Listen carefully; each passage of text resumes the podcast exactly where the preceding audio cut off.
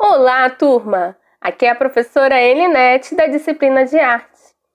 Vamos conversar sobre o tema a representação do negro na arte. Mas primeiro vamos conceituar o que é racismo e como essa prática ocorre no dia a dia. O racismo é um tipo de violência que está enraizado em diversas sociedades. E ele se apresenta tanto em ações individuais ou coletivas com ideias que inferiorizam pessoas de uma determinada raça.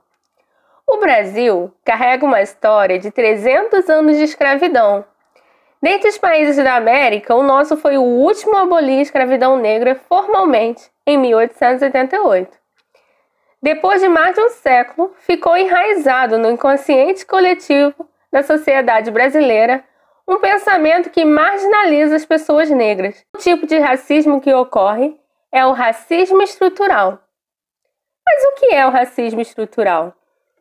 É essa naturalização de ações, hábitos e situações, falas e pensamentos que já fazem parte da vida cotidiana do povo brasileiro e que promovem, direta ou indiretamente, a segregação ou o preconceito racial.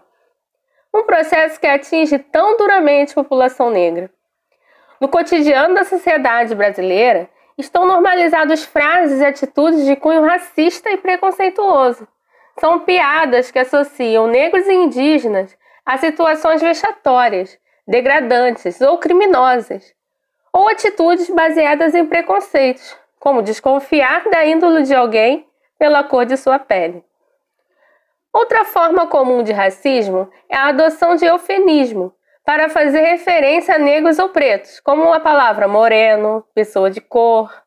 Essa atitude evidencia um desconforto das pessoas, em geral, ao utilizar a palavra negro ou preto, pelo estigma social que a população negra recebeu ao longo dos anos.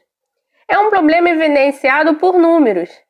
No Brasil, pessoas negras são mortas com mais frequência que pessoas não negras são maioria também em meio à camada mais pobre da população. Muitos são os problemas causados pelo racismo. Devemos sempre estar atentos se os pensamentos e atitudes nossos e dos outros possuem uma base racista.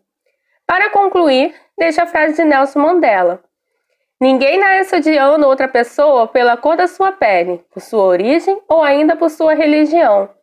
Para odiar, as pessoas precisam aprender, e se podem aprender a odiar, elas podem ser ensinadas a amar. Vamos combater o racismo?